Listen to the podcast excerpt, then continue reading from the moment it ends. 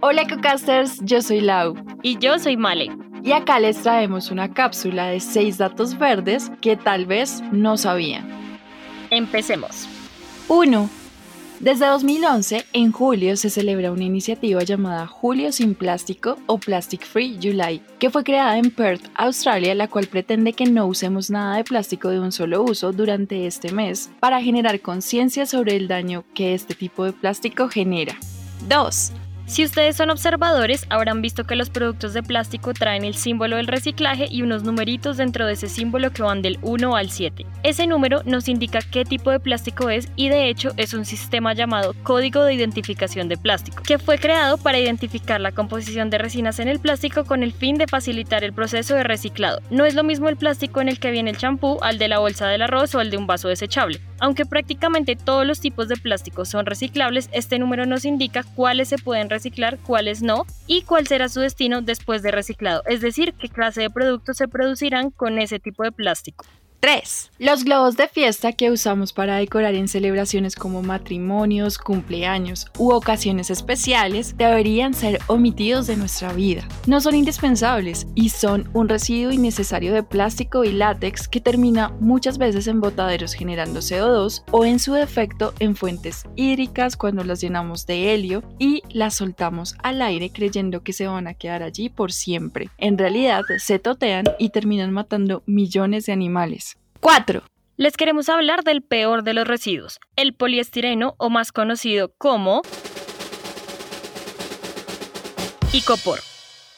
Este material, aunque tiene grandes propiedades, es terrible para el planeta. Es como un plástico pero expandido. Literalmente son bolitas de plástico que por medio de un proceso químico se expande.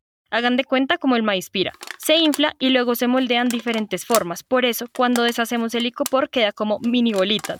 ¿Y qué sucede con esto? Es un material que se recicla muy poco, en Bogotá solo hay un par de empresas que lo reciclan y para colmo de males tarda supuestamente 500 años en degradarse.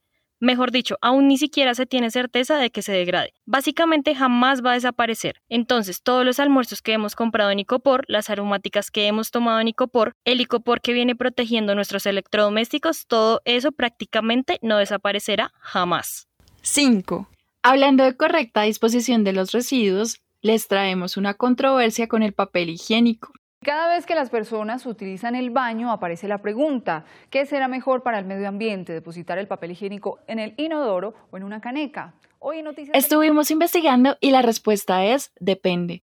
Depende del país o ciudad y específicamente de la planta de tratamiento de la zona en la que vives, porque hay países que tienen incluido este tratamiento del agua para que no se vayan residuos a fuentes hídricas y el papel efectivamente se degrade en este proceso. En el caso de Colombia no siempre aplica, por otro lado, debemos considerar el estado de nuestras tuberías, porque vimos un reporte que afirma que en promedio al día hay 16 casos de taponamientos en redes locales de alcantarillado por mal uso del sistema en la ciudad de Barranquilla y en Bogotá el acueducto recomienda no arrojar residuos sanitarios al inodoro por esta misma razón. Por eso, llegamos a la conclusión de que en nuestro caso bogotano es mejor disponer de estos residuos en nuestra bolsa negra, a pesar de los gases de efecto invernadero que se puedan generar. 6. Muchas veces nosotros compramos cosas que dicen que son biodegradables y creemos que ya, mejor dicho, las sacamos del estadio que somos los más eco y sostenibles de este mundo. EcoCasters, lamento mucho bajarlos de esta nube, pero no.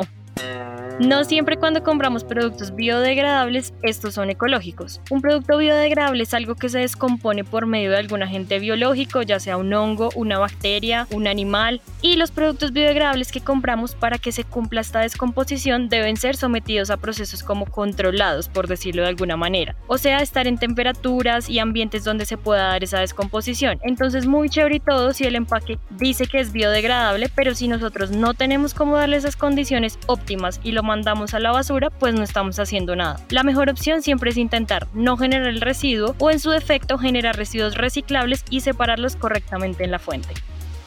Así llegamos al final de estos seis datos verdes que tal vez no sabían. Esperamos les haya gustado esta ecocápsula y nos escuchen en la próxima. Chao EcoCasters, un saludo muy especial.